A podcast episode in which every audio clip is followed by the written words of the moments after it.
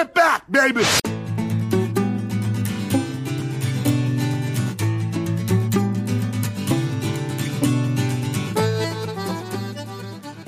Bem, o povo, hoje, o tema do episódio de hoje é saúde mental infantil. A gente tem aqui conosco, como sempre, né, o Dalton, querido Dalton.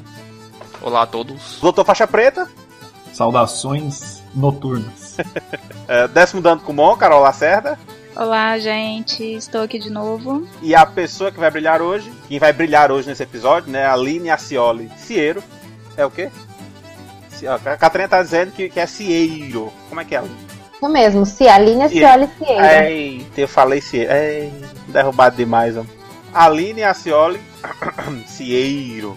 Oi, Chega. gente. Não sei se trouxe tanta purpurina, mas espero brilhar hoje, então.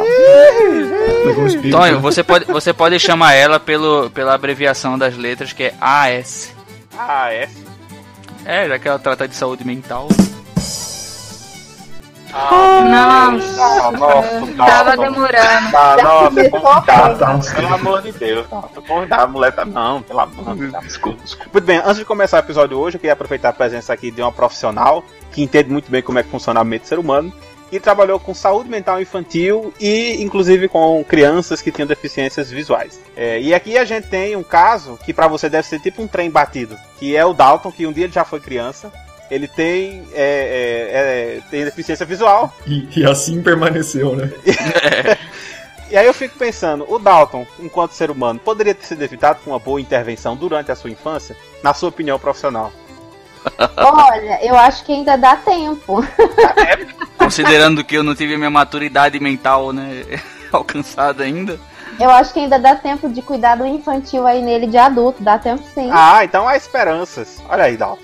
Mas, mas, me diz uma coisa, com o tratamento psicológico adequado, eu posso ser curado do meu daltonismo também? Tacar molesta? Tem gente que é boa o suficiente para conseguir, né? Intervir em males diferentes. Em... mas tu sabia que tem daltonismo que pode ser causado por outros motivos? Eu vou te falar uma coisa. Eu não duvido nada da capacidade da psicologia de inventar milhões de curas para você. Mas é por isso mesmo que eu sou psicanalista e não psicóloga. Oi!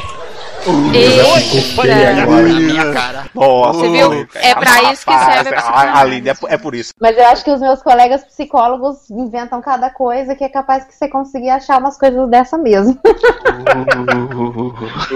a gente vai ter um psicólogo aqui, eu vou pegar esse trechinho e vou botar. Tell me.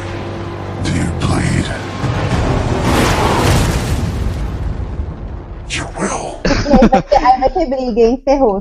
Olha, essa sacudida na cabeça já deu uma aliviada aqui no daltonismo. Tem, já, né? Tem, é... Tem, tem, assim, eu sei que tem, entre áreas normalmente tem uma certa rixinha, mas é, é Entre... rixinha você tá sendo bastante. Não, rixinha assim, né? Você vai no congresso, joga duas facas no chão, né? Não estaremos no mesmo congresso pra lutar. Não, gente, eu tô, eu tô, brincando com vocês, mas é, não é pequena rixa, não, gente. É uma, é uma rixa muito grande. Olha aí, olha aí, olha aí os bastidores da psicanálise aí sendo revelados.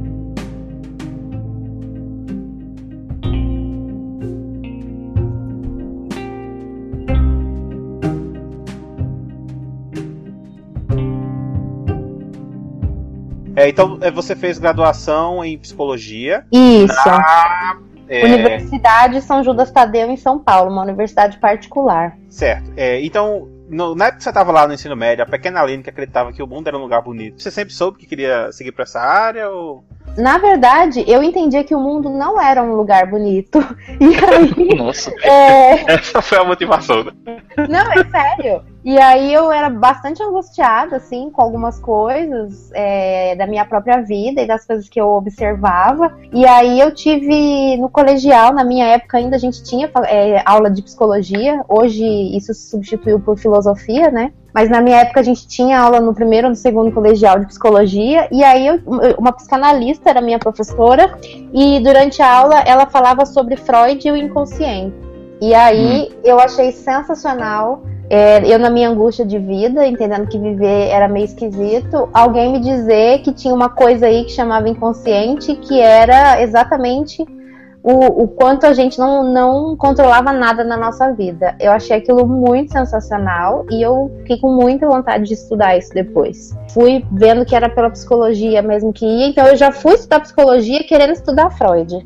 Mas eu não sabia naquela época, nem imaginava o que, que era isso de verdade. Foi só assim um. O, o, o conceito em si, a ideia te encantou e aí foi o suficiente para querer perseguir esse, esse caminho, né? Exatamente. Mas me diz uma coisa, em algum momento durante a graduação tu teve uma percepção que fez, poxa, não é do jeito que eu esperava, talvez não seja o que eu quero, algo do tipo? No segundo, no terceiro período da, da faculdade de psicologia, eu entendi que não era nada daquilo que eu queria mas aí é, demorou mais um semestre para eu descobrir essa diferença que o que eu não queria era psicologia, mas eu queria sim psicanálise. Então me aponte a principal diferença. Ah, primeiro, em, em, relação, por exemplo, ao entendimento do que é o, o humano, o bem-estar social, as relações humanas e o que, que, se entende como saúde. Assim. Então acho que as, as diferenças são gigantescas na Nossa, maneira é. como você olha para o humano. Já começa por aí. Então a psicologia ela tem diversas teorias que são na verdade maneiras de olhar para o humano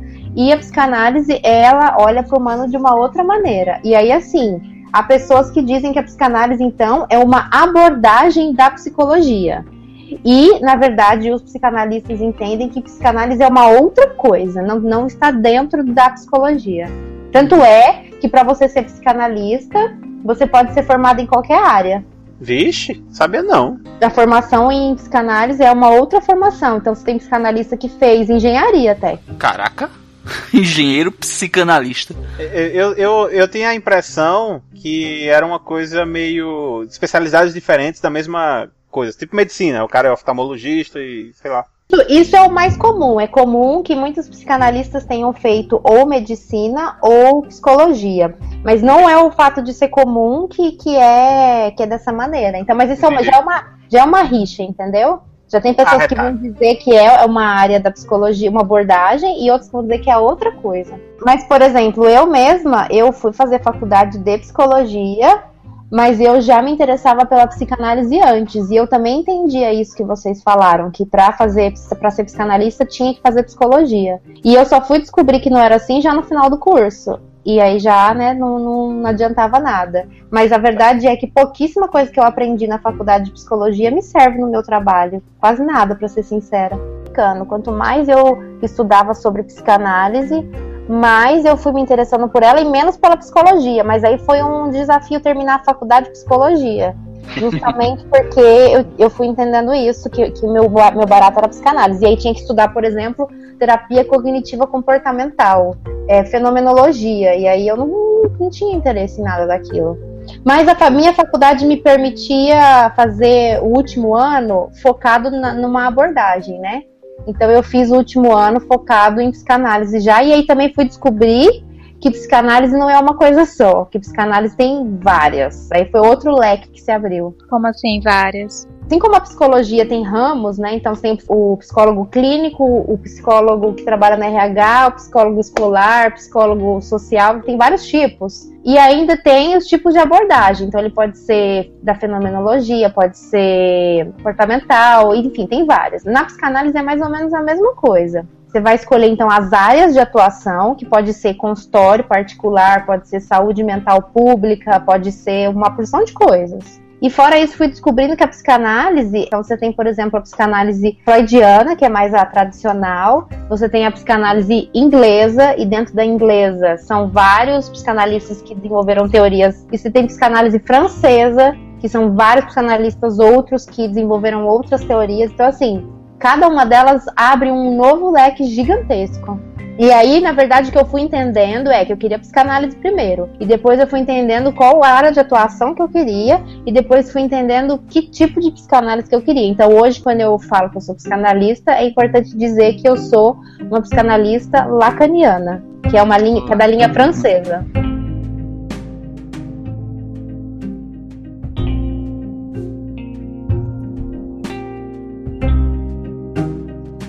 Durante a graduação, eu e Tonho, por exemplo, a gente fez biomedicina, então em um dado momento da graduação a gente teve que começar trabalhar de fato com aquilo que a gente ia começar a abordar no nosso mestrado ou doutorado. No teu caso, tu falaste que tu fez particular e no episódio passado a Carol tinha abordado isso explicando que, como ela tinha feito particular, ela sentia que havia uma diferença em como a pesquisa era abordada dentro de universidades particulares e dentro de universidades públicas. E tu começou a trabalhar com alguma coisa dentro de pesquisa, dentro da área de psicanálise, de psicanálise já dentro da graduação, ou tu só foi vendo isso quando foi terminando? É legal você falar isso, porque assim, vou, vou te responder de duas maneiras, né? Primeiro que estudar psicanálise é, é fazer pesquisa. Psicanálise, Freud falava que era um método de tratamento, mas também era um método de pesquisa e investigação. Uhum. Então, fazer psicanálise já tem a ver com pesquisa. Então, por isso só eu já tinha interesse em pesquisa. Uhum. Agora, tem a questão de, de que a, a faculdade particular realmente. Porque depois eu, eu só fui, eu fui para as federais, né? Então eu, eu percebi bastante essa diferença. Na faculdade particular, eles não têm essa ênfase, mas na minha tinha. Então eu, eu fui convidada lá pelo meio do, do, da faculdade a fazer aquilo que é iniciação científica, né? Uhum. Então essa iniciação científica que depois pra, na minha faculdade virava o TCC da gente, né? De conclusão, o, trabalho de conclusão de curso. Como a gente atendia já no, no meio do, da faculdade, a gente também começa a escolher a ênfase. Mas ali no caso, se vai ser clínica, se vai ser escolar ou se vai ser RH, né? Fui já escolhendo a clínica. Então, ao mesmo tempo que eu ia atendendo os pacientes, eu já ia pensando um pouco nessa parte da pesquisa pela iniciação científica, que depois virou meu trabalho de TCC. Uhum. Eu já tive isso, sim, um pouco na graduação. Mas uhum. eu fui uma das poucas pessoas, porque realmente a faculdade particular não tem o um incentivo, né? Eles tinham linha de pesquisas assim relacionadas já a essa linha da psicanálise que você aborda hoje atualmente ou era algo de uma outra linha da psicanálise e tu só mudou isso quando entrou pro mestrado? Eu tive sorte, porque na verdade as linhas deles eram dos professores. Então o professor tinha o interesse dele e abria uma linha de pesquisa, né? É, mas se esse professor fosse embora, a linha de pesquisa ia embora com ele, era um pouco assim. Uhum. Então, mas aí a minha primeira pesquisa, ela já mexia com, com teoria, teoria psicanalítica mas uhum. ela não foi pelo método psicanalítico, porque a psicanálise uhum. ela é uma teoria e um método. No meu TCC, eu então a teoria já foi psicanálise, mas o meu método foi outro, foi a abordagem mais marxista mesmo, porque o meu orientador, que era uma pessoa que eu gostava muito, ele tinha essa linha de investigação. E aí isso mudou depois no meu mestrado. Aí eu fui direto, me enfiei direto no método e na teoria psicanalítica. Como que foi teu trabalho de, de TCC?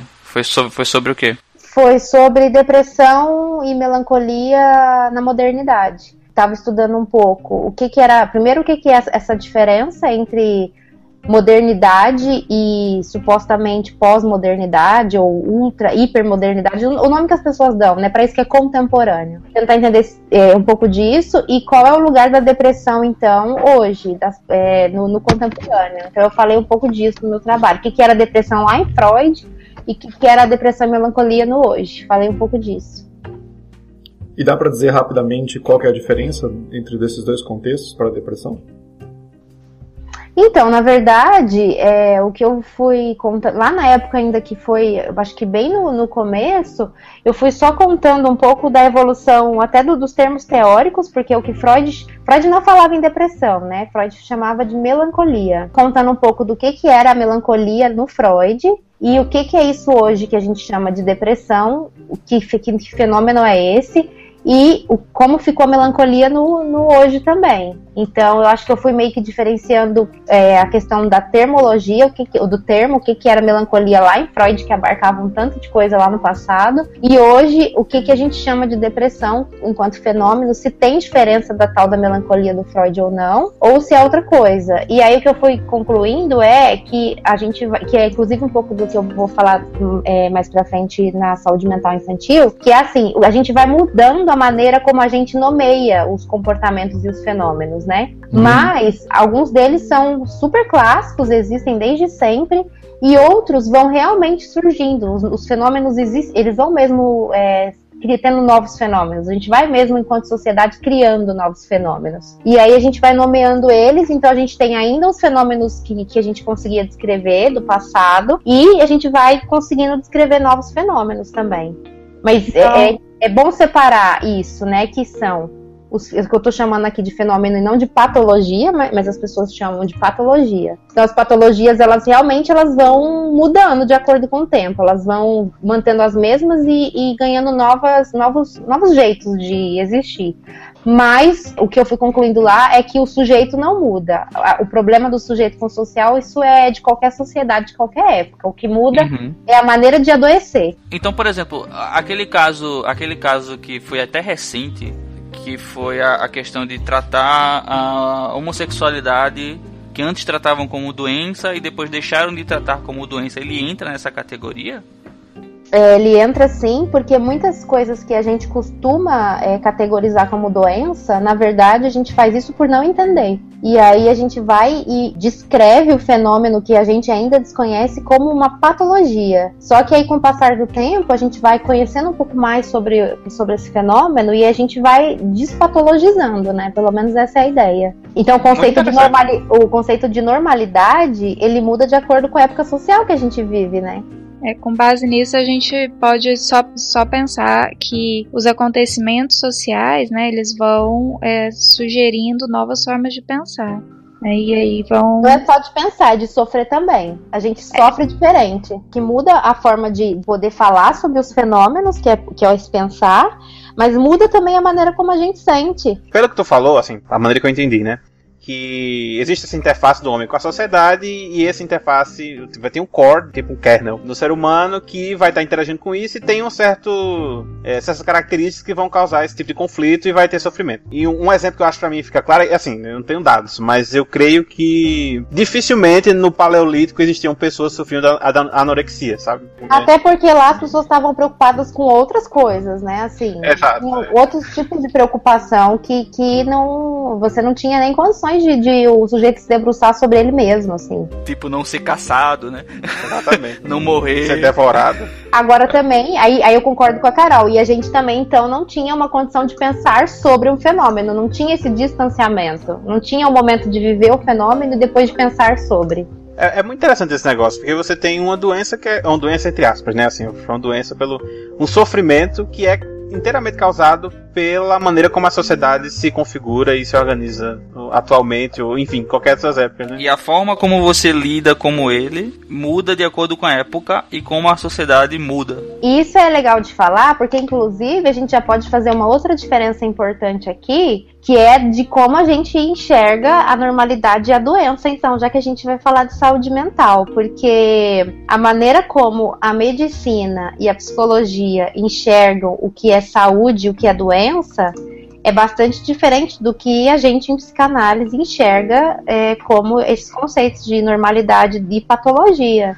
Existe toda uma ciência, várias ciências na verdade, que oferecem é, maneiras de olhar o homem e a sua relação com o outro, né, com o social. E aí a gente vai categorizando e tentando teorizar sobre essas, essa, esse, essa maneira de relacionamento. E cada uma delas tem as suas teorias para embasar, né? E elas são muito diferentes e elas vão influenciar lá no final, que é no tratamento, que é no modo de tratar e no modo de construir políticas públicas, por exemplo. Mas me diz uma coisa, no começo tu falou que, que existiam linhas diferentes dentro de, de pensamento dentro da psicanálise. Uh, e agora tu está dizendo que dentro dessas, dessas linhas você tem abordagens diferentes para um mesmo problema, vamos dizer, uma mesma patologia ou uma mesma condição, mas dentro dessas linhas existe muita discordância, por exemplo, para algum, sei lá, vamos dizer, uh, no, teu, no caso que a gente vai abordar mais na frente, como autismo criança, existe muito, muita diferença dentro da mesma linha de pensamento sobre como é esse, esse tipo de comportamento deve ser abordado abordado?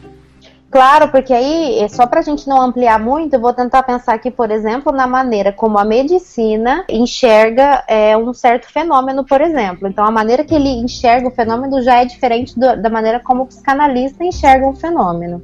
Uhum. Portanto, é, dentro da medicina, todos os médicos, independente da abordagem deles, eles vão pensar o, a doença uma, com uma mesma raiz. Na psicanálise é a mesma coisa. Diversos psicanalistas vão, eles vão brigar por conta de técnica, por conta de uhum. técnica e evolução teórica. Mas todos eles têm uma raiz é, que concorda, que é a maneira de olhar o humano. Então, todo psicanalista vai dizer que a gente é, olha pelo humano a partir da questão do inconsciente.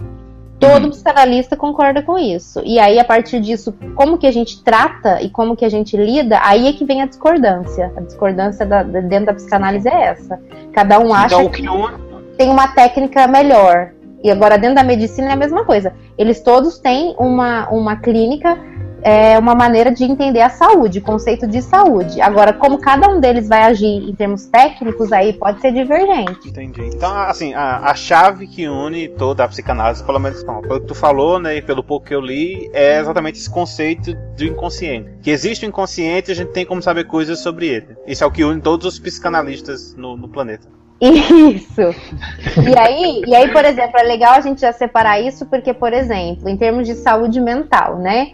Então, todo, toda a área de saúde vai entender que o problema é, de uma pessoa ou de todas as pessoas é que ela é, pode não se adaptar ao que é esperado dela socialmente, que ela seja uma cidadã e que ela, e que ela exerça seus direitos como cidadã, que ela esteja integrada nisso. Então, se você não está integrado, ou seja, você não, se você não tem uma qualidade de vida porque você não anda bem consigo mesmo e com o mundo, então a saúde toda vai voltar para te devolver esse equilíbrio. Então, saúde mental para medicina e para a área de saúde é devolver para o indivíduo a capacidade dele de estar em bem-estar consigo mesmo e com o mundo social. Já para psicanálise, a gente entende que esse é um problema psicanalista entende que ser humano e ser um sujeito de relação é o grande problema da sociedade, porque está posto desde sempre que quando você nasce, você depende de uma outra pessoa para cuidar de você. Uhum. E quando você faz isso, você já tem todo um, um movimento de depender de alguém para falar de você. E depois, como que vai ser essa separação de você poder falar de você mesmo? Então a gente uhum. já entende que isso é o problema e que nunca vai existir esse equilíbrio, esse bem-estar, que essa é a questão. Então, se uma pessoa saudável para medicina é alguém em equilíbrio, é adaptado ao meio, para a psicanálise, já que não existe equilíbrio, uma pessoa saudável é o quê?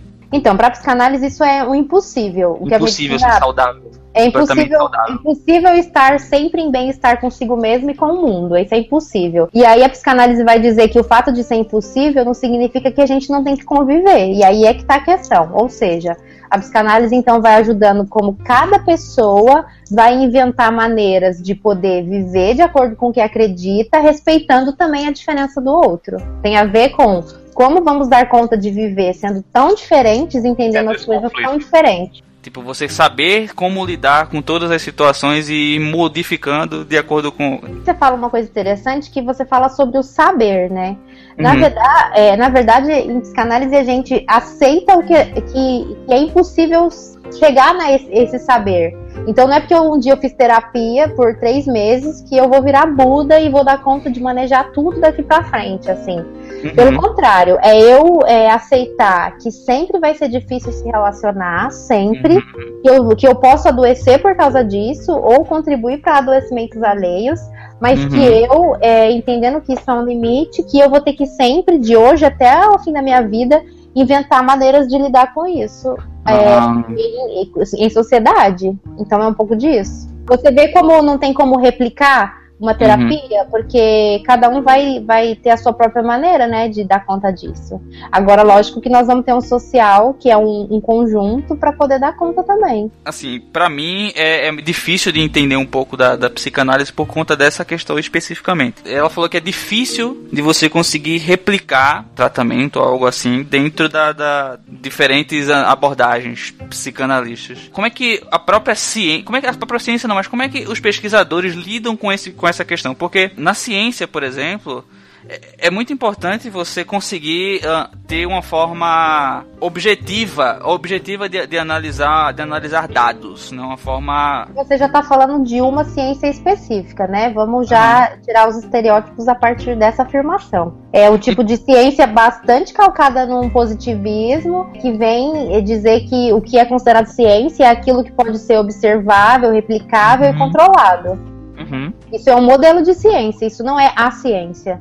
Uhum. E aí, é, em psicanálise, e, e, já, por exemplo, nas, nas, nas, nem em psicanálise ainda, mas já nas pesquisas qualitativas, por exemplo, você uhum. vai construindo um outro modelo de ciência que é de, é de escrever e falar sobre o particular e como uhum. esse particular vai fazer, no que, que ele te ajuda a falar sobre o universal mas que uhum. ele nunca vai determinar o universal. Então é uma ciência que ela não é determinista. Fazendo, só fazer intervenção, né? Bem, pelo menos a maneira como eu entendo ciência, a ciência, ela. Qualquer definição que você pegar ciência e filosofia, todas elas envolvem a capacidade de o que você estiver estudando passar pelo método científico, né? Que é você observar os dados. É, não, você normalmente você monta uma teoria para explicar um fenômeno. Aí você gera um experimento para você comparar as suas previsões dessa teoria e você vai validando ou não por exemplo, na da, da relatividade da, da, da, de Einstein, é, ele bolou a teoria em 1915, e eu sei que, eu não lembro quando é que foi, mas foi em 1930, sei lá, que teve o, o, o eclipse, e aí ele viu, ó, se isso aqui der o resultado que eu estou prevendo, minha teoria é, pode estar tá correta, senão ela está completamente errada. Que é, que é o princípio da falseabilidade, né? Que é você você provar, para você provar a sua teoria, você tem que ter uma forma de você provar também caso ela está errada. Se você não tem como provar, já, já foge desse, desse esquema. É, eu sei que assim, não, não, não deve ser sua área nem a área de ninguém aqui, filosofia da ciência e tudo mais, né? Não, mas inclusive, é sim, porque inclusive Lacan é ele, Freud sempre se preocupou muito em transformar a psicanálise numa ciência, e depois Lacan tem uma preocupação gigantesca em provar mesmo que, que a psicanálise vai ser uma ciência, até por vias bastante exatas, assim. Então, isso é uma preocupação de todo psicanalista, sim. Principalmente para a gente poder afirmar que não é qualquer um que pode ser psicanalista, né? Assim, uhum. existe um método, existe uma, uma, uma técnica, então, obviamente, tem coisas aí que são bastante é, específicas até. Gente, existe até fórmula com, com letras, vocês vão amar.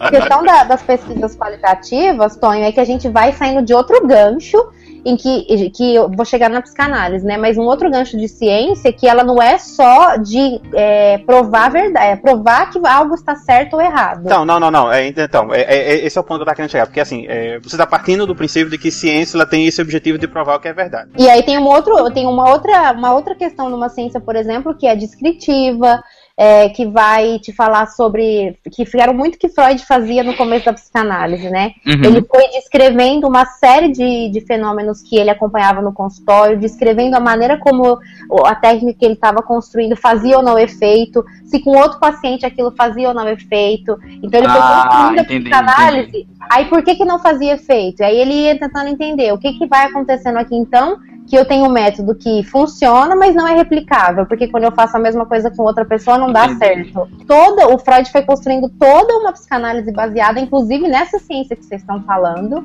é, e ele vai encontrando um monte de problema que é muito bacana, assim, que Freud ele, é, ele é bem, ele é uma pessoa que escreve muitos problemas que ele encontrou nessa questão da ciência, e aí depois que o Lacan vai desconstruindo isso, falando justamente que fazendo uma crítica à ciência de que se a gente entende que o inconsciente é aquilo que é o, acho que é o fundamental da psicanálise, se a gente entende que o inconsciente é aquilo que nunca se sabe, aquilo nosso que nunca se sabe, nunca vamos saber e não tem como saber, a questão é como que você cria uma ciência a partir disso, de uma uhum. impossibilidade de uma totalidade de saber e replicação.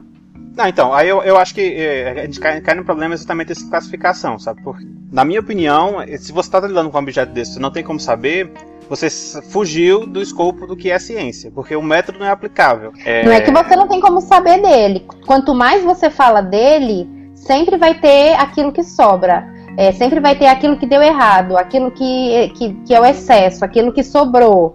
Então você. É que inclusive é o que faz a ciência girar, né? É a gente sempre tentando tentando falar sobre novos fenômenos, mas a verdade é que quanto mais a gente fala sobre os fenômenos, mais fenômenos surgem. Então é, sempre existe um resto que não, não tem como. Toda essa questão toda do que era ciência e o que não era, pelo menos teve um reacendimento quando, quando Freud escreveu os trabalhos dele. Eu esqueci o nome do cara.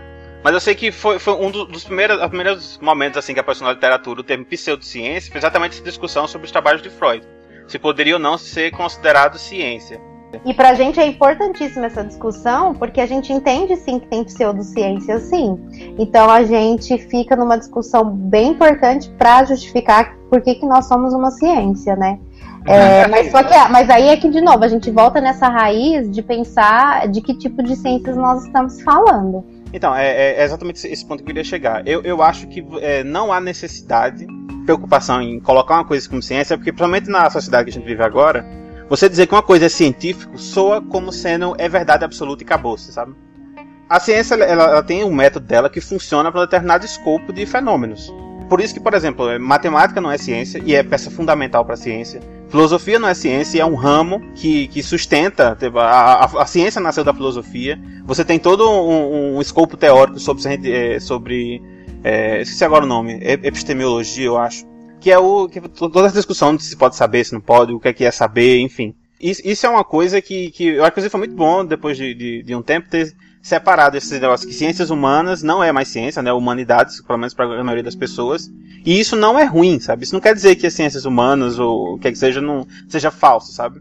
É porque foge do escopo de ciência eu só vou insistir nesse ponto, Tonho, porque eu, eu, a gente, pelo menos nessa versão lacaniana da psicanálise, a gente se afirma como ciência sim. É, então eu acho que aí, eu não sei se, se a gente teria espaço para falar disso hoje, talvez em outro podcast, é, uhum. para eu te trazer todos os pontos do porquê a psicanálise especificamente é uma ciência. Então a gente tem, a gente tem, a gente tem um método, sim, a gente tem uma técnica. O que a gente diz que é impossível de replicar não é o método e a técnica. Isso a gente sempre faz. Uhum. O que uhum. é impossível de replicar é quando. É como a gente trabalha com sujeito, com pessoas.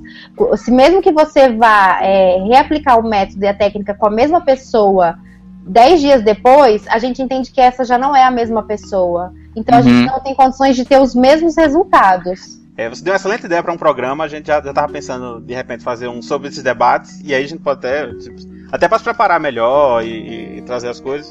Essa discussão é muito importante, eu acho que ela é, é super válida para um outro podcast. Mas é só para é, é, focar no, no, sentido de que é, a gente tem um método, a gente tem uma técnica, sim, e, e ela é estudada, é, ela é, a gente é, tem muitos anos, então tem teorias ela vai mudando ao longo do tempo, mas o que a gente fala de uma impossibilidade de replicação tem a ver com o lidar com humanos e algo que é extremamente mutável. Então, você fazer a mesma coisa com alguém no dia seguinte já não vai dar a mesma coisa, porque nós estamos trabalhando com é, psiquismo.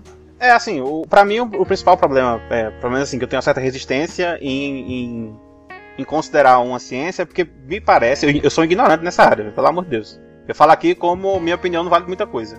Mas meus dois centavos para esse assunto é que isso me parece algo que lida com, com teorias e temas que não são falseáveis, sabe? É, por exemplo, a, a, é como você falou, a questão do, do inconsciente. existe todo um arcabouço teórico pro negócio, mas eu, eu, não, eu, pelo menos, não consigo enxergar como você poderia fazer algo que ia mostrar que essa teoria está errada, sabe? Como é que, que, que, você pode fazer algo que vai. Não, o inconsciente não existe, sabe? Como, como acontece com, por exemplo, a teoria da relatividade do, do Einstein. Não tem um. Pô, pelo menos eu não consigo pensar. Acho que pessoas muito mais inteligentes que eu já pensaram sobre isso devem ter escrito e eu nunca soube. Mas é, eu falo da minha posição aqui agora. E, e assim, me, me soa como algo que não dá para você é, demonstrar que é falso e portanto não poderia ser considerado ciência. O que não é o que não quer dizer que é, é, é tipo é mentira, é falso, é, é, é, besteira, sabe?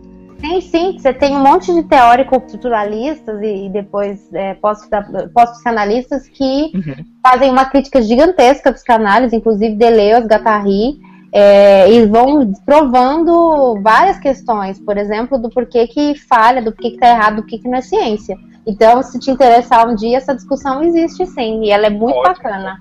Eu acho que vamos já, já pensar em marcar aí um episódio é, de debate. Carol acabou de avisar que eu tinha esquecido completamente da pauta.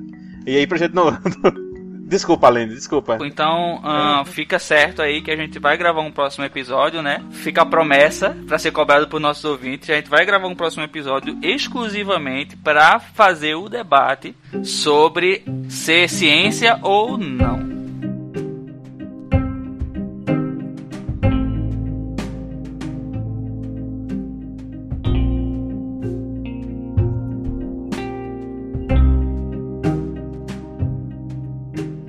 Então tá, além, então terminou a graduação, trabalhou com. A gente desviou tanto do assunto Que eu esqueci qual foi o tema do TCC. É, então, na graduação eu trabalhei com depressão e melancolia na contemporaneidade. No mestrado. Ah, não, desculpa, tu fez especialização, não foi? Fiz uma especialização nada a ver, porque eu vou confessar para vocês que foi só para contar ponto no currículo Lattes.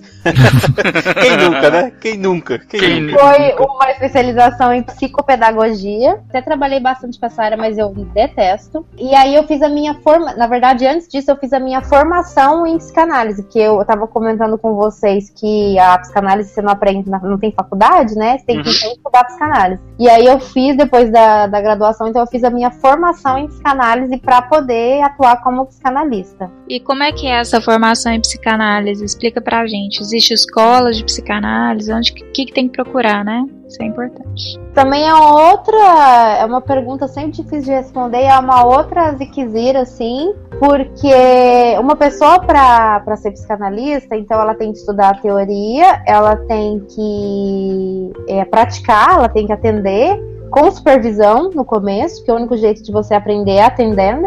Então você tem, é obrigado a atender fazendo supervisão, estudando a teoria e fazendo a sua própria análise.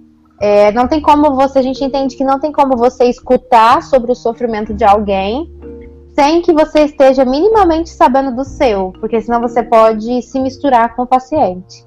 Então você precisa estar, tá, é, pelo menos, se entendendo um pouquinho para poder dar conta de se diferenciar é, então, é, você tem esses três eixos da formação em psicanálise, né? Tem é, escolas de, de, psicanálise, você tem institutos de psicanálise e você tem é, grupos que fazem esse, esse, tipo de formação. Então, você pode, por exemplo, ser bastante tradicional e entrar num instituto ir lá fazer sua análise, sua supervisão e sua teoria e seu atendimento, ou você pode fazer de maneira mais espalhada, então fazer supervisão com uma linha, análise com outra e estudar todas as outras teorias em outro lugar. Então, mais ou menos assim que vai se dando a formação. Entendi. E você fez como?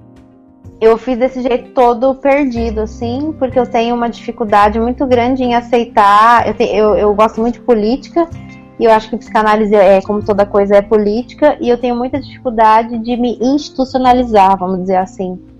Então eu preferi passar por todas as instituições que eu pude para poder entender qual, qual era a política delas sobre psicanálise, o que, que era diferente, e para eu poder construir a minha maneira de trabalhar. Então eu passei um pouco em cada, eu fiz um pouco em cada. Eu fiz minha análise com uma psicanalista de uma escola, fazia supervisão com de outra escola e estudava teoria em todas elas. então foi um pouco assim bagunçado, mas eu acho que para mim me deu uma, uma, uma visão geral da psicanálise lacaniana muito grande.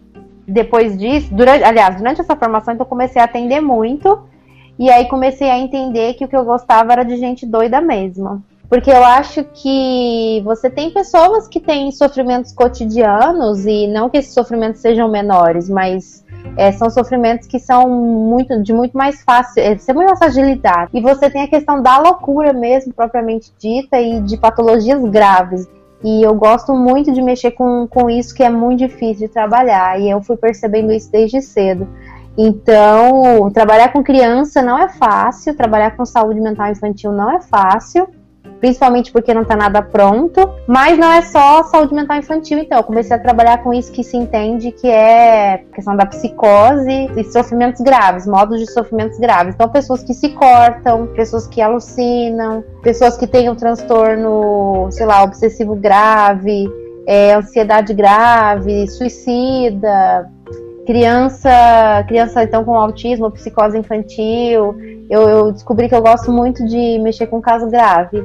E aí a formação foi seguindo esse caminho. Trabalhar com criança para mim fazia muito sentido, porque existe um preconceito em se trabalhar com criança em psicanálise, porque a pergunta é, né, o que, que você vai conversar com uma criança que tem a ver com o inconsciente? Como que faz isso?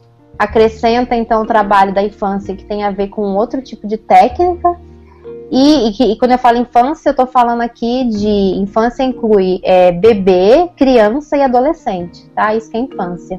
Essas três fases são infância. Trabalhando então com infância, ainda sem saber muito bem qual dessas três eu ia focar, mas. E outra coisa, também trabalhar com infância é trabalhar com adulto, porque a gente entende que é, o adulto sofre do infantil. Então, eu trabalho com adulto também, porque no fundo a gente é, trabalhar com infância é, não tem a ver com idade cronológica. Quando você diz trabalhar o adulto, o infantil, é tipo resgatar coisas da infância, seria isso? Só para ficar mais claro. Pelo contrário, até é bom você falar isso porque normalmente as pessoas têm um estereótipo de psicanalista que é assim, né? Você chega lá no consultório e ele fala: fale-me sobre sua infância. Porque a ideia não é que você fique falando da sua infância, pelo contrário. Mas é do que hoje na sua vida são questões muito doloridas e sofridas e que tem a ver com a ideia que você construiu que era ser adulto, assim. Do que, que é viver e do que, que é se relacionar. Ah, tipo, a gente passou a vida toda tendo expectativa do que é adulto e essa expectativa não sendo condizente com a realidade, a gente acaba tendo sofrimentos por causa de como era essa expectativa, é isso? É mais ou menos isso. Então, por isso que a gente brinca que a gente lida com o infantil, né? Porque ah. é, é, daquela criança que idealizou coisas, pensou coisas e se constituiu numa pessoa que sofre hoje. E sofre por quê, né? Então sofre por uma série de coisas que estão ligadas a, a toda esse, como ela se construiu como pessoa. Tá explicada a minha desilusão com a ciência assistindo o mundo de Bigman quando criança. Olha só, é, todo é mundo fazendo uma pequena análise, né, enquanto escuta esse podcast. Claro que vocês estão fazendo, não estou fazendo nada. É, vocês começaram. É, mas, é, mas, é interessante é, dizer, dizer isso, então, que eu fui, eu fui seguindo essa linha de, de cuidado infantil e, e mais especificamente, então, do, do, dessa ideia de algo grave. E aí é legal quando as pessoas me perguntam assim, ah, mas você é psicanalista? Qual que é a sua especialidade? tem um problemão para responder essa pergunta, porque a minha especialidade, se eu for responder assim diretamente, é trabalhar com angústia. Se a pessoa é adulta, criança, é idosa, se ela sofre se cortando, não comendo, batendo a cabeça na parede, é, não importa para mim. O que importa é, é lidar com angústia.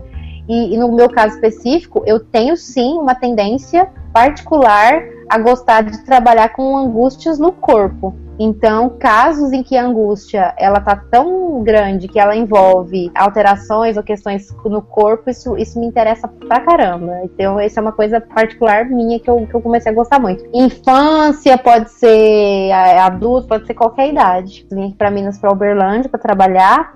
E aqui é, a, a, são poucos psicanalistas que trabalhavam com a questão da saúde mental infantil. Então, acabei indo um pouco pela, pela demanda aqui da cidade, né?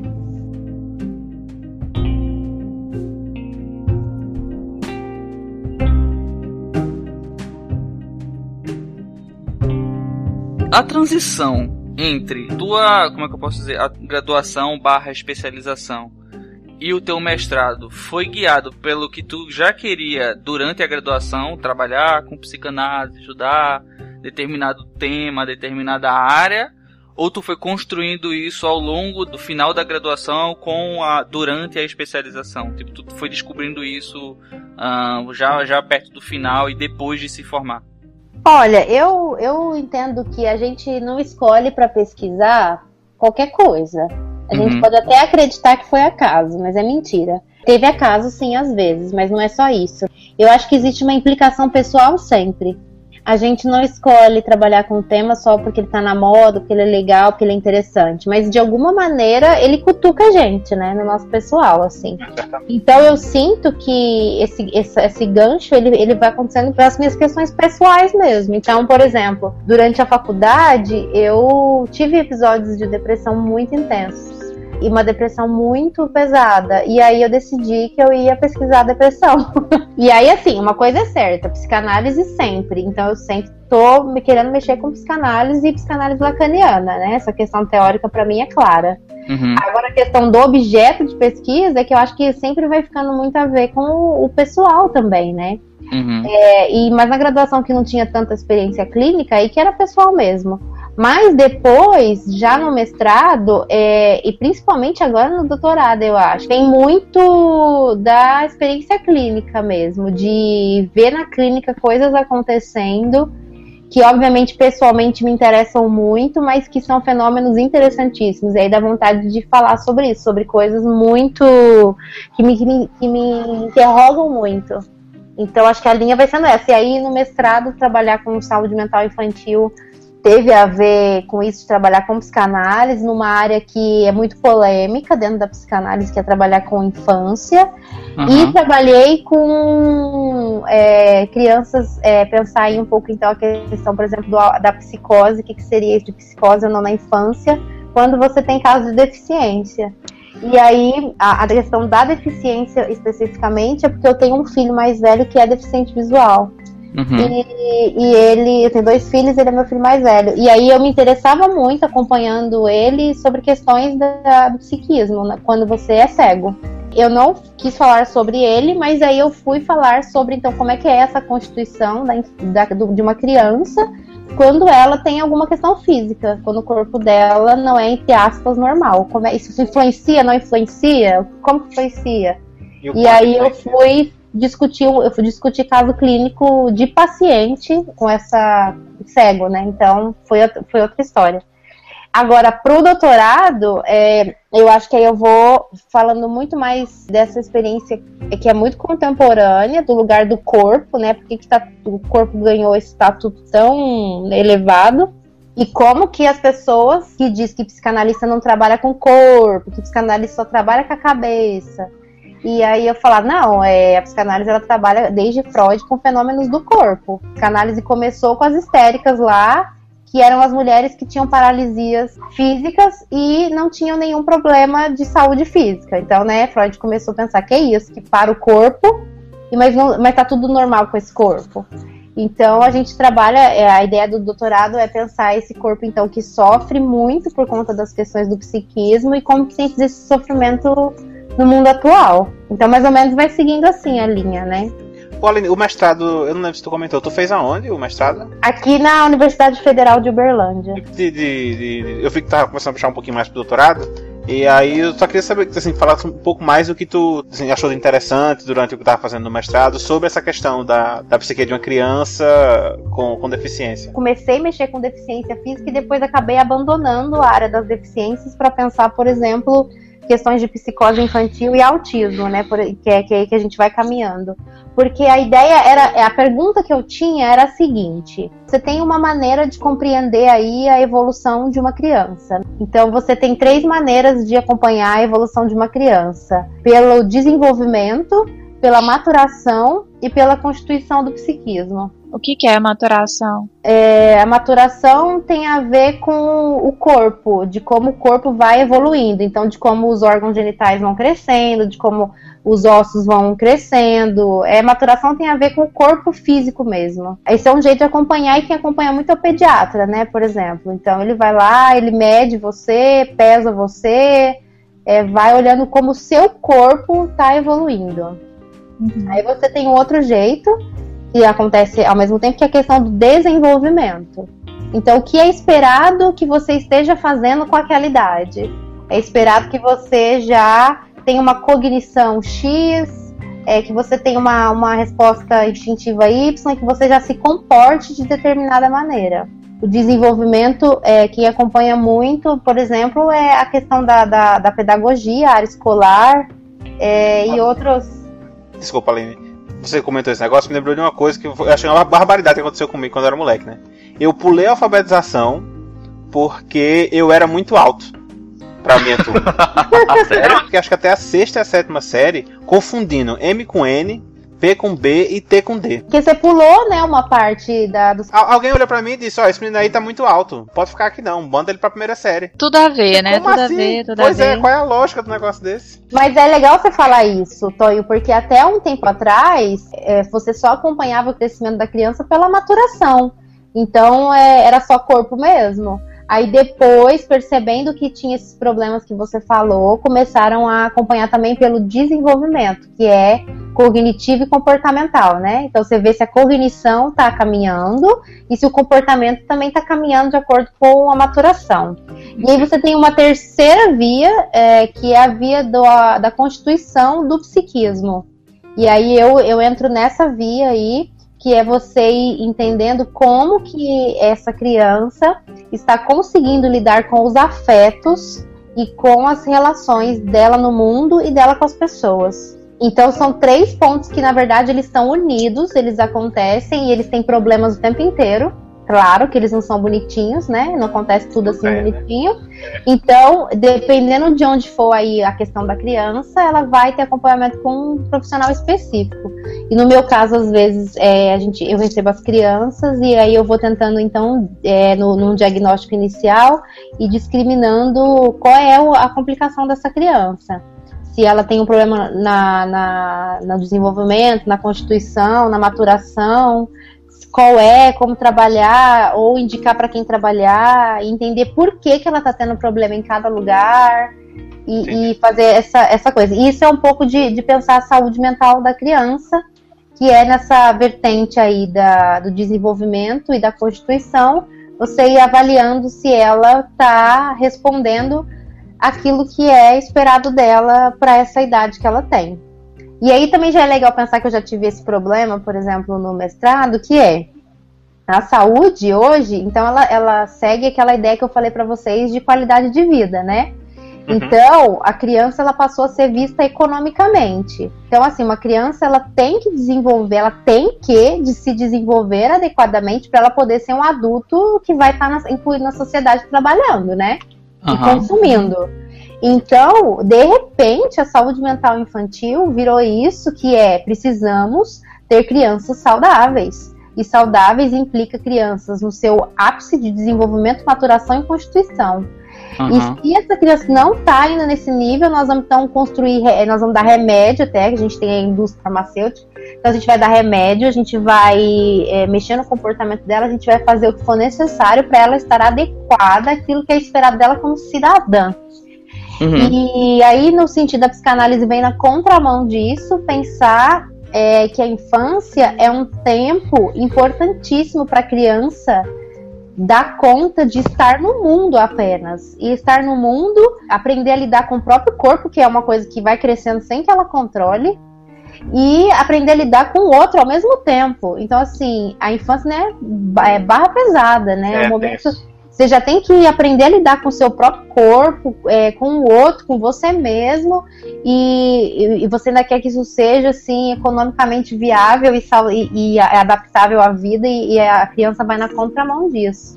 E aí ela ainda tem que alcançar o que a sociedade espera, né? Exatamente. Aí o que acontece? Você tem crianças hoje que vão sendo patologizadas é, com comportamentos que são absolutamente normais de uma infância, porque é preciso já enquadrar a criança desde cedo naquilo que vai ser esperado dela socialmente. Isso é a pior coisa da saúde mental. Eu posso dar um exemplo pessoal disso, é que muita gente falava que antigamente, né, criança ela, né, ah, não, esse menino é muito agitado porque a mãe, sei lá, corria muito, né? Ah, não, esse menino é tranquilinho assim porque a mãe ela era bem calma, tal. Ah, esse menino fala muito porque a mãe tomou água de janeiro, porque a criança tomou água de janeiro, né?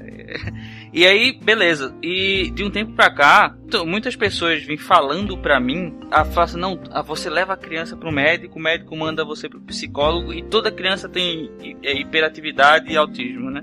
Toda criança tem hiperatividade e autismo. O que acontece? Meu filho, eu levei ele para o psicólogo há pouco tempo atrás, né? Dois anos atrás, a primeira vez que eu levei. Primeiro não, já era a décima. e aí, desde pequeno, eu levava ele para psicólogo, psicanalista, psiquiatra, essas coisas assim, para acompanhar o desenvolvimento dele e tal. Que já é um fenômeno contemporâneo, né? Porque antigamente pois é, acompanhar. Ah, não, é. Qualquer coisinha era. Meu pai dizia que era frescura. Era esse o nome que ele dava. É, o meu também. E é, o tratamento era cinto. Só que às vezes ele fazia tratamento alternativo que era fivela. É. Ou chinelo, né? Quanto é, esse discurso de, de tornar a criança economicamente viável, ele pegou sem a gente perceber. É, Porque é. antes a gente era crescido solto. E qualquer coisa era frescura, qualquer coisa nesse sentido. Não tô nem entrando aqui no mérito de dizer se é bom dizer isso ou não, né? Uhum. Mas agora a gente já tem o filho e a gente já sempre tem que levar ele no médico e é bom levar num psicopedagogo, né? Porque nunca se sabe como vai e já colocar na escola, porque quanto antes mais fácil entrar no vestibular. E vamos levar é, num psicólogo, porque o psicólogo tem que ver se tá tudo bem é, e, e, a gente vai ficando louca. Ser criança não tem tempo de ser criança, né? Meu filho, meu filho, a, a, ela diagnosticou, a psicóloga diagnosticou ele como hiperatividade barra autismo, né? E engraçado que ela falava assim, não, porque ele tem um autismo leve, assim, né? Bem leve. Porque ele tinha um comportamento, que era ficar abrindo e fechando as portas da, da do armário, repetidamente. Ele abria e fechava a porta do armário. Pá, pá, pá, pá, pá, porque ele gostava de barulho. Pá, pá, pá, pá, pá, pá. Aí é autista. Eu chegava, falava isso com minha mãe, né? Conversava com ela assim, eu falava assim, pô, pô, deram um diagnóstico de, de, de, meu filho de autismo, né? E aí minha mãe é super preocupada com essas coisas, porque meu irmão mais velho, ele tem problema mental, né? Assim, ele tem problema mental sério, no caso, né? E aí ela falava assim, nossa, é, procura aí, né? Vai procurar o médico e tal, não sei o quê. Mas por que que ela falou isso? Eu falei, ah, não, por causa disso, disso, disso que ele faz. Ela olhava assim pra minha cara, mas tu também fazia isso quando criança. Ah, Dalton, convenhamos que você não é lá nenhum exemplo. Eu não sou mais normal, né? Só que aí eu comecei a conversar com, com outras pessoas, né? com, com outros pais também, e todos eles falavam a mesma coisa. Ah, não, mas eu, eu, eu também era assim. Não, mas meu filho também é assim. Não, mas. E tipo, tem muito mais criança que é assim do que quem não é. Aí eu fico pensando, pô, será que mais da metade da população é autista? E. e ou é só a pessoa, a galera que eu tô falando? Conclusão que eu cheguei foi que, tipo, talvez o diagnóstico não seja do mais acertado dela, mas enfim. É... Que bom que você chegou nessa conclusão, porque tem muitos pais que acreditam nisso e vão tratar uma coisa que não existe. Que é muito complicado, que é patologizar a infância para poder medicar e tratar, né? Que é, essa é, é, que é a ideia. E aí, na verdade, o pouco que a gente vai tentando fazer em psicanálise nessa saúde mental infantil é desconstruir essas patologias que estão sendo tão vendidas. É despatologizar a infância. Então, muitos casos de hiperatividade, é, transtorno de déficit de atenção, eles surgem com essa necessidade de colocar a criança para ficar sentada numa sala de aula com 5, uhum. 6 anos de idade. Criança nessa idade estava correndo na rua e, e, isso, isso era o que o corpo da criança precisava. E aí você coloca uma criança de 5, 6, 7, 9 anos para ficar horas sentada é lógico que ela vai ter isso que se chama hiperatividade ou transtorno de déficit de atenção, porque isso é, é não é natural. A criança é, precisa mexer com o corpo. Então, quer dizer, você vai é, enquadrando a criança no ideal de produtividade e aí ela vai adoecendo por causa disso. E aí o adoecimento já é, é inventado uma nova patologia, já é medicado, ao invés de você voltar para trás e entender que o ideal que, social para uma criança está totalmente errado. É, em vez de adaptar o sistema à necessidade da criança, você adapta a criança à necessidade do sistema, né? Exatamente. Aí assim, pega uma criança, deixa ela ser criança pra você ver se ela vai ser hiperativa, se ela vai ter transtorno de déficit de atenção. Os maiores casos hoje de saúde mental infantil são questões bastante sociais, nesse sentido de que a sociedade tem umas expectativas absurdas e as crianças elas adoecem por conta de, de, dessas expectativas. E aí é só você mudar um pouco das expectativas que a criança fica boa, né?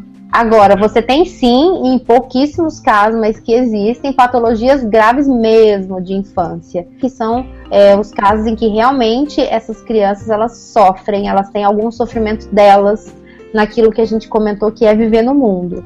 E aí, na verdade, isso tudo não é nada grave. Hiperatividade, deficiência não é nada grave, entendeu? Grave mesmo é isso, por exemplo, que a gente vai conversar um pouco do que é do autismo, que aí, por exemplo, são crianças que, é, se a gente está dizendo, né, que a gente nasce, entra no mundo e vai ter que aprender a viver no mundo e a aprender a lidar com o outro, é, o autismo é justamente uh, o sofrimento dessa condição. A criança ela nega a interação social, ela nega a relação com o outro e, portanto, ela fica isolada é, nela mesma. Então, aí isso é uma questão grave, é de quando a criança se nega, uhum. vamos dizer assim, a entrar no mundo das relações. E aí sim, isso é uma questão que, que vai ser bastante complicada e ter uma série de problemas, mas que não tem nada a ver com essas outras patologias de comportamento, vamos dizer assim, né?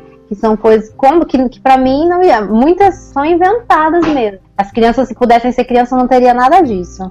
É, inventadas ou como uma justificativa para uma coisa que a outra pessoa não tá sabendo lidar, né? Ah, meu filho é muito, muito agitado. Ah, não. Quando eu acho um porquê, justifica. Não, e, e, é muito engraçado você falar isso, porque, por exemplo, muitas mães falam assim: ah, mas meu filho tem transtorno de déficit de atenção. Aí eu falo assim, ah, ele tem transtorno de déficit de atenção quando ele joga videogame? Como é que é quando ele joga videogame? Ele joga videogame? Aí a mãe fala, nossa, ele joga videogame, ele pode ficar 5 horas jogando videogame. Então ele não tem, né? Então ele não tem transtorno de déficit de atenção. se, ele, se ele é capaz de, de ficar horas jogando Cinco videogame. horas, é, exatamente. Ele não tem transtorno de déficit de atenção, porque transtorno de déficit ele não escolhe, ele não escolhe onde que ele vai É, ter. Ele não é, liga, é né? seletivo. Bem pensado, que meu filho, por exemplo, ele fica correndo pra lá e pra cá, né? Ele não consegue focar muito tempo, sei lá, na- estudando. 10, 10 minutos, 15 minutos, ele perde a atenção. Agora, bota um celular na mão dele pra ele ficar jogando, ele passa o dia inteiro se deixar. E a questão da hiperatividade, por exemplo, aí você pega o menino que bota ele pra jogar futebol o dia inteiro, quando chegar às 5 horas da tarde ele dorme, ele não é, É. hiperativo, Ele faz exatamente isso. ele tem é muita energia. Mas é igual eu falei, lógico que tem casos graves, gravíssimos, que a gente vai tentar entender do que se trata. E, as- e aí, normalmente, não é nem nomeado dessa maneira, são casos graves mesmo, que tem até outros nomes. Assim.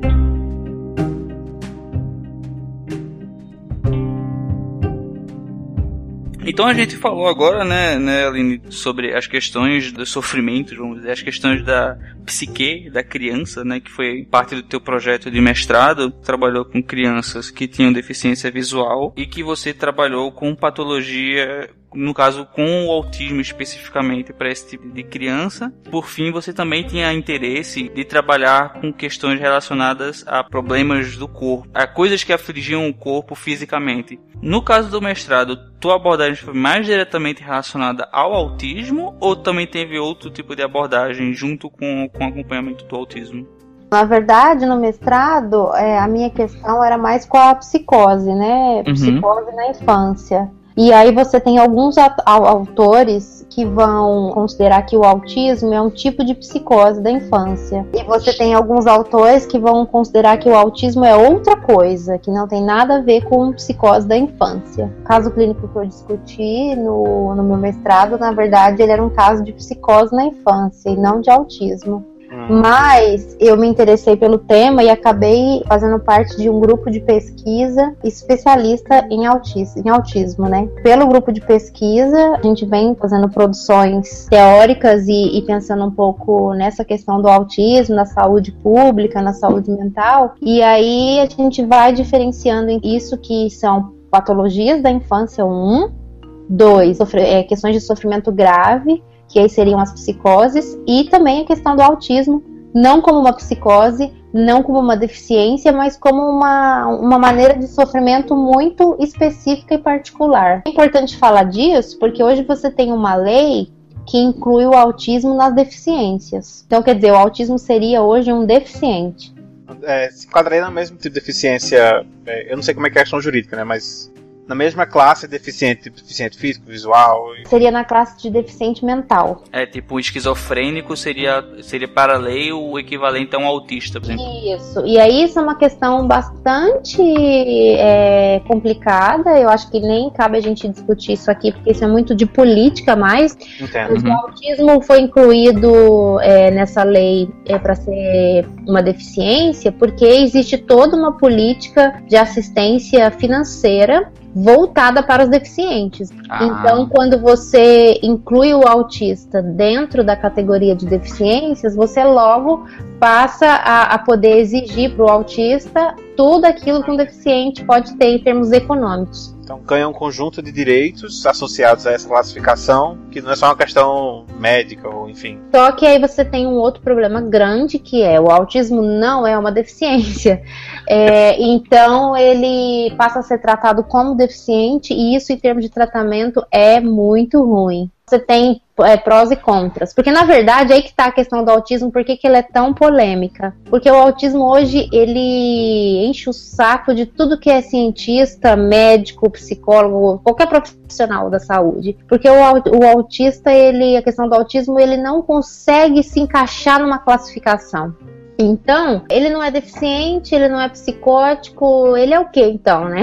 O que, que, é isso que, que, é o autismo? O não. povo fica querendo encaixar ele na maneira da, de descrição que a gente já tem, mas a verdade é que o autismo, e aí ele vai, vai uma, uma teoria que vem aí dos últimos 10 anos, é sendo construída para falar que o autismo então é uma coisa específica. O autismo é uma categoria específica, ela não faz parte de nada disso que já existia antes, na maneira de descrever um fenômeno. E desde então, desde que a gente começou a assumir que o autismo então é uma questão que deve ser discutida isoladamente, você tem um monte, então, de ciências que vem tentando explicar o autismo.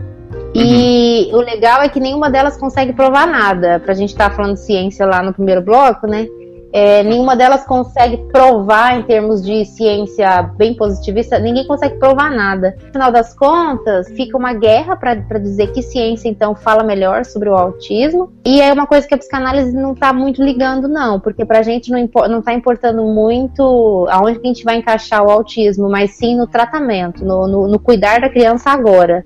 Uhum. Porque existe uma urgência no tratamento do autismo e é uma urgência muito grande, que eu posso depois conversar um pouco disso. Então, para a gente, a gente está preocupada em cuidar da criança e não de ficar muito discutindo agora é, onde que ela se encaixa. E o que é caracterizaria um autismo? É o que a gente veio falando e não foi definido ainda. Então... Autismo seria essa dificuldade de uma criança, principalmente bebê, na primeira infância, do zero aos três anos, e na infância, na segunda infância, que é até os cinco anos, de zero a cinco anos. Então, a dificuldade da criança de estar no mundo. Ela, então, ela não consegue construir relações com as pessoas, ela nega é, o outro, ela nega qualquer relação das pessoas para com ela e, portanto, ela sofre quase de uma não existência na vida, porque como ela nega aquilo que é oferecido pelo outro, ela, ela vai fica, se tornando um corpo em sofrimento. Isso é o que é considerado autismo. Então, uma maneira de não aceitar a, essa coisa que é básica do humano, que é um, um ser de relação.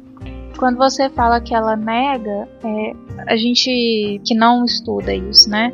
Como que a gente vê essa negação? Então, é muito comum é, os primeiros sinais de autismo aparecerem com 18 meses. Os sinais eles vão acontecendo aos poucos, mas é, vai, vai se criando isso que com 18 meses costuma ser característico. Então, é uma criança que não fala, ela parece surda, então às vezes os adultos pensam que ela é surda porque ela não responde a nenhum estímulo. Bom, eu acho que todos vocês de alguma maneira já, já brincaram com algum bebê, né? E uhum. a gente tem isso de, de ver bebês que, que respondem aos estímulos da gente. É, se a gente grita, eles choram é, se a gente faz uma gracejo, eles, eles respondem de alguma maneira. E as crianças com sinais de autismo, elas não respondem. Então, é, a gente até pensa que elas são surdas, por exemplo. Ou, ao contrário, qualquer é, ruído que um adulto possa fazer perto dessa criança é suficiente para essa criança entrar em estado de, estado de horror. Então, ela não dá conta de um gracejo, de uma fala, de uma música que ela vai berrar de dor como se você estivesse furando o corpo dela, os ouvidos dela. Isso são em casos graves, eu tô contando para vocês, mas a verdade é que aí a questão também do autismo é que ela pode acontecer muito de leve. Então, uma criança que aparentemente nasceu bem, é, mama e tá lá vivendo a vida, mas dorme demais, ela vai criando mecanismos para estar tá sempre desligada, sozinha, e aí, mais ou menos com 18 meses, ela, esses fenômenos eles vão piorando, vamos dizer assim. Então ela para de aceitar comida, ela para de querer mamar, ela para de. Ela não consegue ficar com as pessoas no colo, ela não dá conta de muita coisa. Então ela vai assim, diariamente ela vai não aceitando estar na relação com alguém. E o autismo, então, ele tem os casos leves e os casos mais graves, né? Então, em casos leves, por exemplo, acontece de algumas crianças, e por isso que eu descobri isso pela questão da deficiência visual, né? Porque algumas crianças, elas, por exemplo, elas, elas nascem é, é, com os olhos normais uhum. e elas vão desenvolvendo um estrabismo. E aí você pensa, ah, mas é um estrabismo, vamos, né, cuidar do estrabismo. E às vezes o estrabismo é um primeiro ponto que já vai contando de um sofrimento da criança em fazer contato com o mundo externo. Então ela vai se voltando para ela mesma. Se eu não me engano, o autismo também está relacionado, acho que até a síndrome de Asperger também, né? Com a questão de, de visualizar, de falar e ter o contato com os olhos, né, com o interlocutor, tipo, você conversar olhando, também tem isso, né? Se, se você pensa que o autista, ele tem uma dificuldade na relação com o outro, então ele vai fazer de tudo para evitar que esse contato aconteça. Uhum. Então ele vai ter quase a questão da surdez, então ele, ele não escuta, ele não vai escutar, pode só gritar, que tem criança que dorme. Uhum. É, com gritaria, não escuta. E uhum. ela tem um ouvido normal. Ela, uhum. ela vai recusar o olhar, então ela não, ela não faz contato visual. E ela tem nervoso com qualquer tipo de toque cheiro e, e, sabor. O barulho também, às vezes, né? Tudo, ela vai negando tudo. E o jeito de negar pode ser por um silenciamento ou por uma gritaria, né? Então tem criança que grita porque é o jeito dela de deixar o outro longe. Agora, quando você fala, fala do Asperger, o Asperger ele é um tipo de psicose e ele tem traços em comum com o autismo e inclusive é um, outra polêmica porque tem pessoas que brigam para dizer que o Asperger é autismo e outras que brigam para dizer que é psicose. Eles têm é, fenômenos similares, mas são é, é, questões muito diferentes. Por isso que chama, o Asperger chama psicose, é, é, psicose de alto rendimento ou autismo de alto rendimento, porque normalmente tem uma questão de cognição, de uma inteligência Muito... superior. É. A questão do autismo é essa falha na, na relação com o outro, né? essa dificuldade na relação com o outro, isso é fundamental. E aí você tem maneiras de identificar, então, por exemplo, pela linguagem, a criança que não, que não vai falando, que não vai mantendo olhar e uma série de coisas. Só que eu acho complicado a gente falar em fenômenos, porque você também tem crianças, entre aspas, normais, que também não olham, que também não falam. É, então, assim, não basta só você falar dos fenômenos, porque senão todo mundo vai virar autista. Não é isso. Então, assim, é, é, o nosso cuidado no consultório é justamente receber essas crianças e a gente nunca fala que ela tem autismo, mas que ela tem sinais de, porque a verdade é que você só tem condições de, de fechar esse diagnóstico depois dos 5 anos, tá? Então, uma criança de 0 a 5 anos, a gente diz que ela tem sinais de autismo. Mas não dá para afirmar nada, né? Você vai a gente só vai, vai fechar isso daí, começar a fechar isso daí depois dos 5 anos, que é quando termina a primeira infância. Nesse tempo de 0 a 5 anos, se tem um acompanhamento já é mais fácil? Isso é que é o bacana, porque assim, como não tinha como você ter certeza, antigamente falava então assim: ah, seu filho tem sinais de autismo, então volta aqui quando ele tiver 5 anos. Aí quando chegava lá, a criança com 5 anos estava gravíssima. Então o que a gente vem lutando, inclusive em termos de lei, saúde mental infantil, é quando você vê sinais, você já começa o tratamento, porque você pode já fazer muita diferença nessa constituição dessa criança. Que aí tá, então a criança ela, é, ela tem sinais de autismo. Aí eu vou perguntar por que, que ela tem esses sinais de autismo? Por uhum. que, que essa criança desenvolveu isso e vem desenvolvendo essa dificuldade?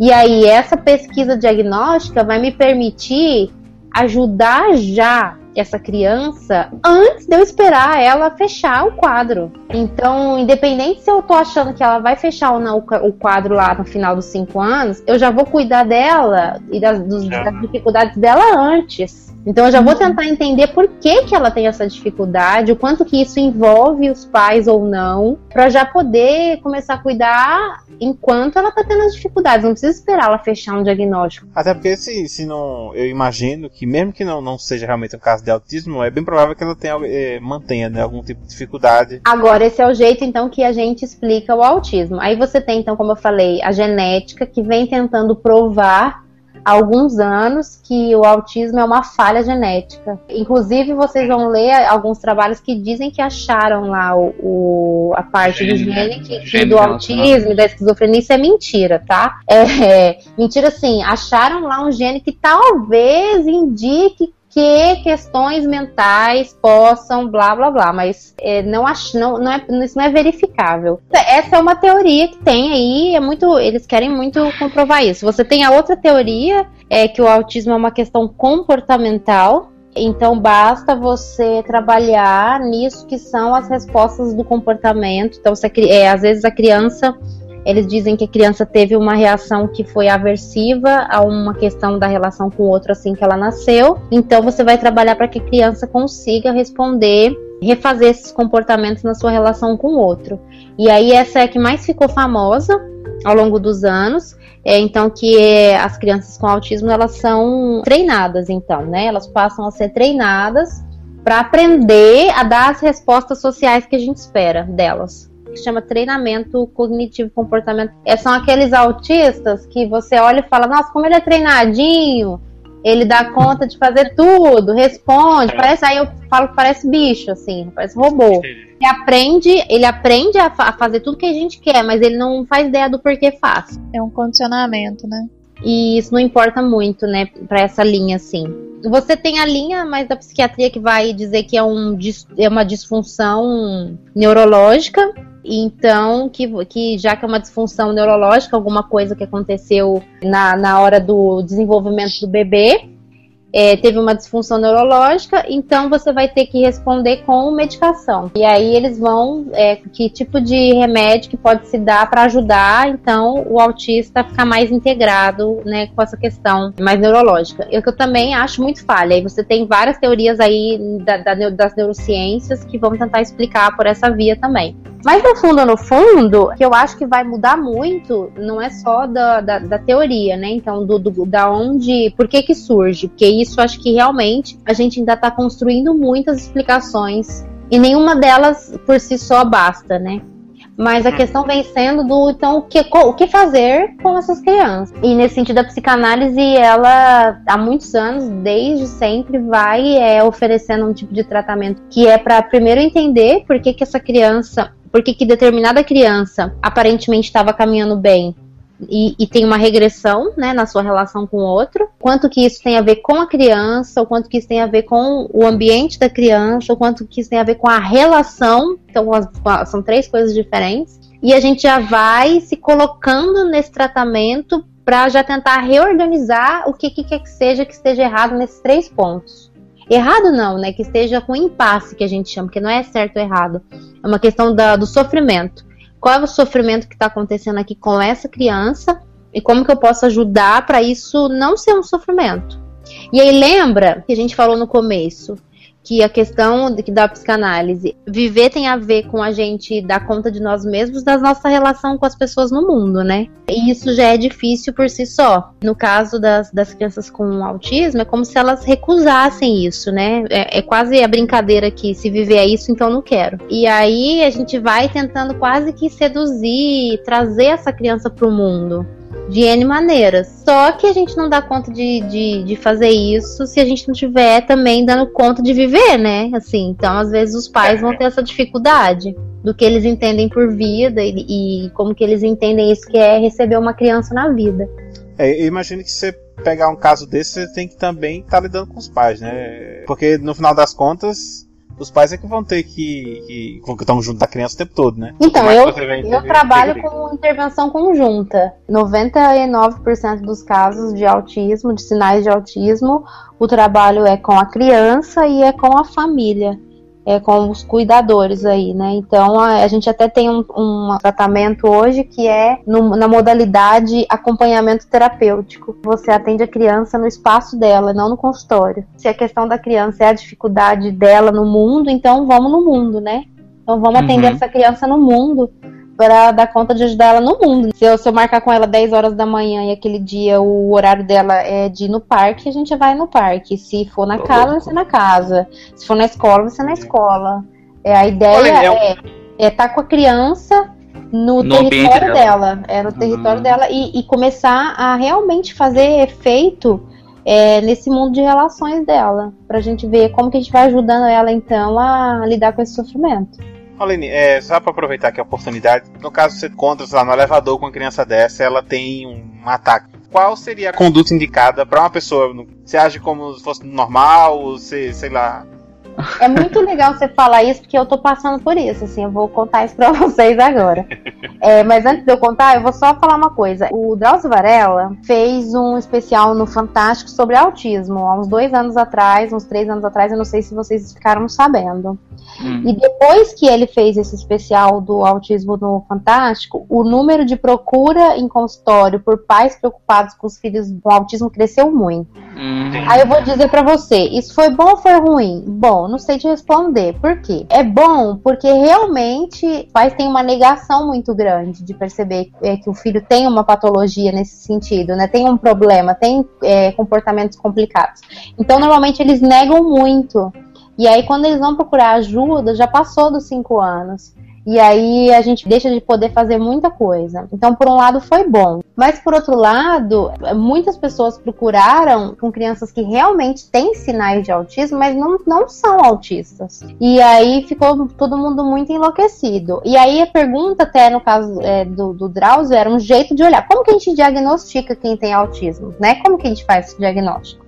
Uhum. E aí, existe um instrumento hoje em dia que se chama IRD, que é índice de riscos de desenvolvimento, que ele é um instrumento que a gente usa para acompanhar durante os três primeiros anos da criança se aqueles sinais eles são só é, comportamentos isolados ou se aqueles sinais vão compor o quadro do autismo, né? Mas esse uhum. instrumento ele ainda não é popular e ele, é, ele, ele tem uma limitação de alguns especialistas só para usar. E ele também mal aplicado também vai pegar crianças aí que não tem nada a ver com a história. Mas então essa questão do diagnóstico no autismo ela é super polêmica e, e é complicadíssima. E eu vou contar do que eu estou vivendo, assim, né? Uhum. Eu trabalho com especificamente com autismo, eu trabalho com isso há seis anos. Então eu posso dizer que eu tenho uma experiência média. Eu atendo crianças assim, eu atendo crianças que não têm, têm sinais, eu ajudo, eu formo pessoas para trabalhar com isso. Então, assim, eu tenho um, um, certo nível de conhecimento até médio. E aí que eu tenho um, um vizinho, estou passando por isso atualmente, tenho um vizinho e que eu suspeito muito que o filho dele tenha sinais de autismo.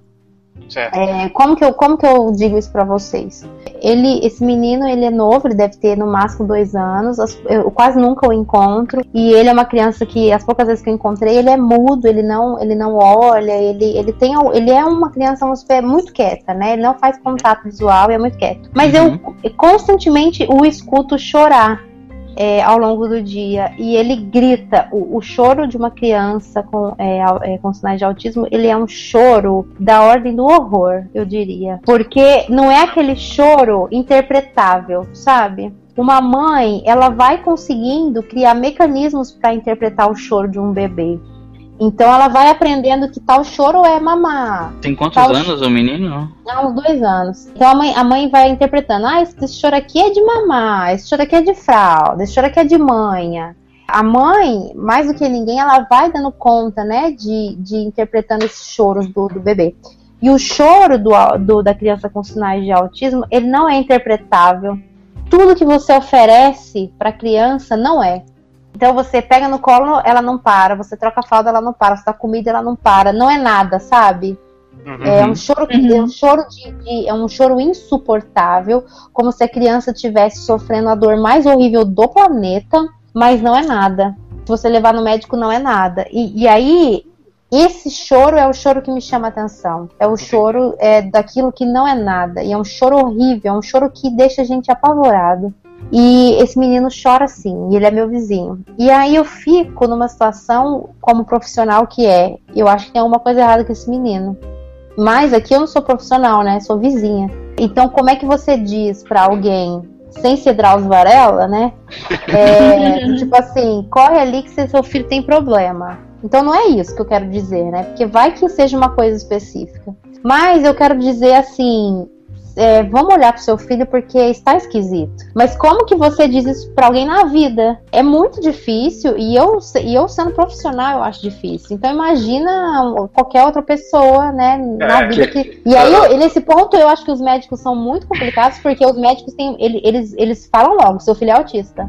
Eu vou dar uma dica sutil. A gente tá gravando esse podcast agora, tu joga ele assim no, no grupo do grupo do, do, do condomínio, ou, ou, tipo, vai, tu adiciona teu vizinho no, no Facebook, assim, e posta o podcast. Você faz um. imprime num papel os principais sintomas e fixa no, no elevador na semana do autismo. Deixa eu contar para vocês como é que vai sendo o negócio, porque assim, no caso, eu tô, eu tô escutando tanto esse menino que outro dia eu fiquei meia hora na janela para ficar escutando, assim, né, num determinado horário. E aí eu vou descobrindo mais, né? Então eu vou descobrindo, por exemplo, que o horário que ele chora, sempre, esse choro, é o horário em que a mãe dele tá em casa, só ela. Quando ela chega do trabalho, ela fica um período sozinha com ele. Então eu já começo a entender que se ele tem um sinal de autismo, isso está ligado a, a, ela também, sabe?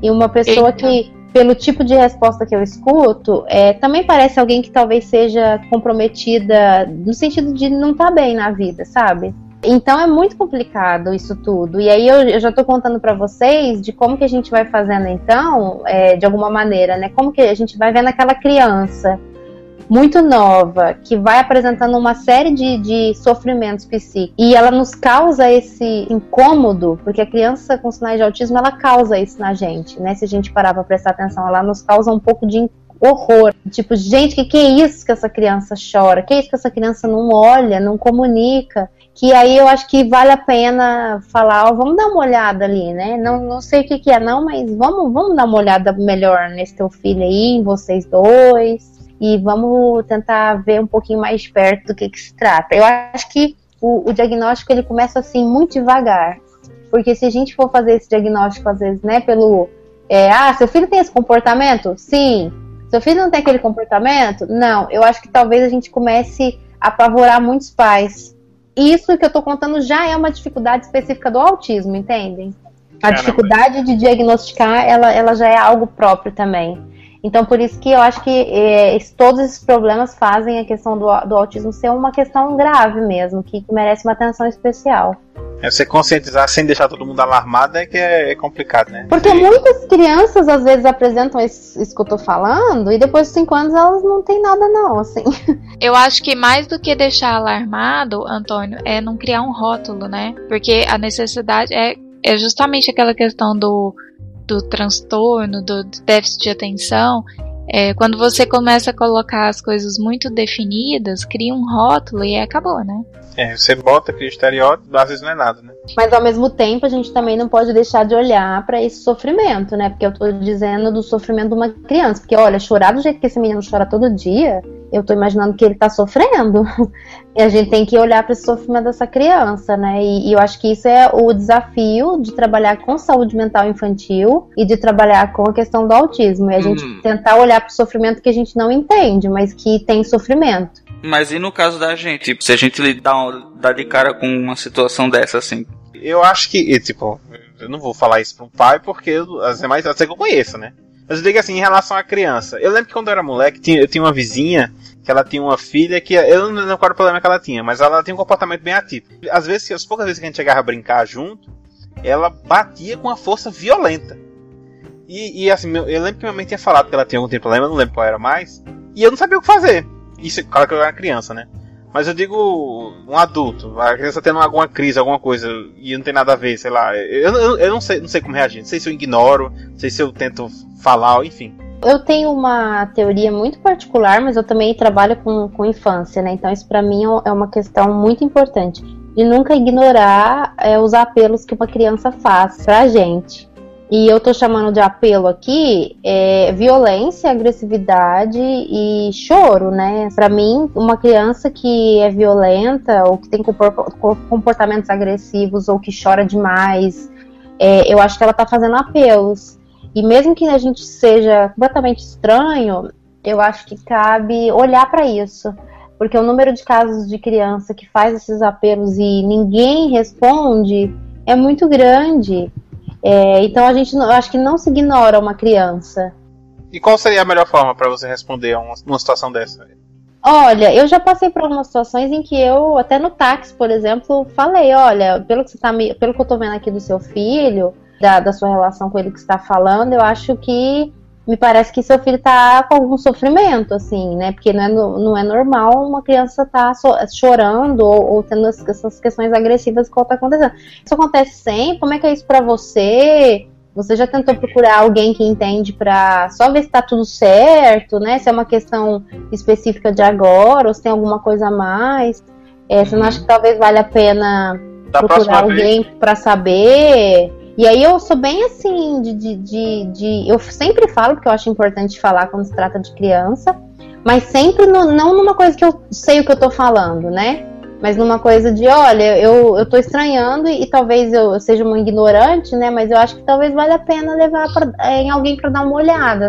Mas só, só melhorando um, um, pouco mais a pergunta, eu acho que os meninos que, quiseram saber, além de como tratar com o adulto, o que você fazer é como interagir com essa criança? Acho que foi isso que eles quiseram perguntar. Obrigado, Carol. Eu acho que é, se, se a criança for autista mesmo, na verdade ela vai recusar qualquer tipo de interação, né? E a tentativa de aproximação nossa pode ser muito pior. Com o autismo, ela vai sentir que isso é muito invasivo. Então, eu diria que a maneira de aproximação, se é que a gente vai tentar ter alguma aproximação, ela não é tocando, ela não é gritando, ela não é dessa maneira que a gente costuma fazer com criança, mas de uma aproximação indireta. Então, fingindo que eu tô fazendo outra coisa, eu vou ficando perto da criança, sabe? Não é, não é uma aproximação direta, é uma aproximação indireta. Ela se ambientando aos poucos com sua presença, né? Isso. É, da experiência que eu tenho, assim, de convívio com pessoas, com crianças que têm sinais, assim, eu acho que é mais importante você dar o espaço, permitir que a pessoa aos poucos venha chegando e se sentindo confiante com você. Demora, mas é possível, assim. E outra coisa que eu acho fundamental é a gente, assim, é, normalmente essas crianças elas, elas incomodam muito as pessoas, né? Então as pessoas costumam ficar muito inquietas é, perto dessas, de, dessas crianças, porque elas gritam muito, ou às vezes elas têm comportamentos que não são esperados. Então eu diria que uma coisa importante é a gente não fazer disso sempre uma coisa absurda e horrível até para ajudar os pais. Assim. Então a gente tentar tratar com naturalidade que talvez essa criança tenha mais dificuldade com algumas coisas. E que a gente não precisa ficar desesperado, não vamos desesperar, vamos, vamos entender que a criança precisa passar por aquilo naquele momento. Agora, tem uma coisa importante, só acho que pra gente ir encerrando né, essa, essa, essa uhum. questão, que é assim, a, a criança, de fato, que tem autismo, é muito difícil que ela se dirija a outra pessoa. Então a questão dela é um sofrimento com ela mesma. Sozinha, né? É, normalmente esses casos graves que a gente fala, eles são de psicose infantil. Uhum. Que aí é outro caso em que essas crianças, às vezes, é com agressividade que elas se relacionam é, com outras pessoas. Mas aí são uhum. casos de psicose infantil. Então, na questão do autismo, ele não é uma criança que vai ativamente em busca do outro. Pelo contrário, a questão dele é não querer estar com o outro. Ele vai fazer de tudo para isso e vai ficar perturbadíssimo quando tiver em contato com outras pessoas. Mas aí no caso ele também pode utilizar a agressão, mas não de forma ativa, mas sim de forma passiva, no caso, como resposta à interação de uma outra criança, pode ser? Normalmente é, é uma autoagressão, né? Que a gente, ele se bate, ele se morde, ele se mais velho às vezes consegue já assim empurrar e, e bater no outro para o outro ficar quieto. Mas é muito, é, já é um pouco mais evoluído nesse sentido, um pouco mais avançado, né? A ideia é fazer calar essa outra pessoa que vem me encher o saco, que vem querer estar perto de mim, né? Que é isso que para mim, na verdade, não é. É um intruso. E pode ser um som, né? Não necessariamente. Um som, às vezes, pode ser intrusivo para uma criança. Um cheiro pode ser. Então, às vezes, tem criança com autismo que entra numa casa e ela chora até que você saia da casa. Ninguém entende por que aquela casa. E às vezes pode ser um cheiro que a gente nem sente. Qualquer coisa que seja extremamente invasivo vai ser negado. A questão do autismo é muito complexa, mas eu acho que cabe já começar a pensar um pouco por essas coisas, assim. A gente falou, eh, conversou com a Aline sobre saúde mental infantil e autismo, a gente falou sobre um bocado de coisa, né? O programa foi muito bom. Mas Aline, é, se, se alguém se interessou, de repente, ela é também de Uberlândia, como é que faz para entrar em contato com você? É, não precisa ser só de Berlândia, não. Eu gosto muito de prosear com todo mundo. Mas assim, eu tenho meu site, que é www.alinecieiro.com.br. Eu tenho uma página no Facebook também do, do meu grupo de trabalho, que é www.facebook.com.br espaço a patos, patos com TH, espaço sem o cedilha, né? Espaço a patos. O link vai estar no post, minha gente. E é, eu acho que por esses meios as pessoas já me acham pelo meu e-mail também, né? Que é aliniciero.gmail.com. E eu agradeço muito vocês pelo convite. Falei um ah. monte, porque eu sou tagarela mesmo. Não, e não. agora vocês vão ter que me convidar mais vezes para a gente conversar de ciência, do meu doutorado e tantas coisas mais que vocês ah, inventarem aí. Certo, Aline. Então, todos os links que ela falou vão estar no site. A gente quem precisar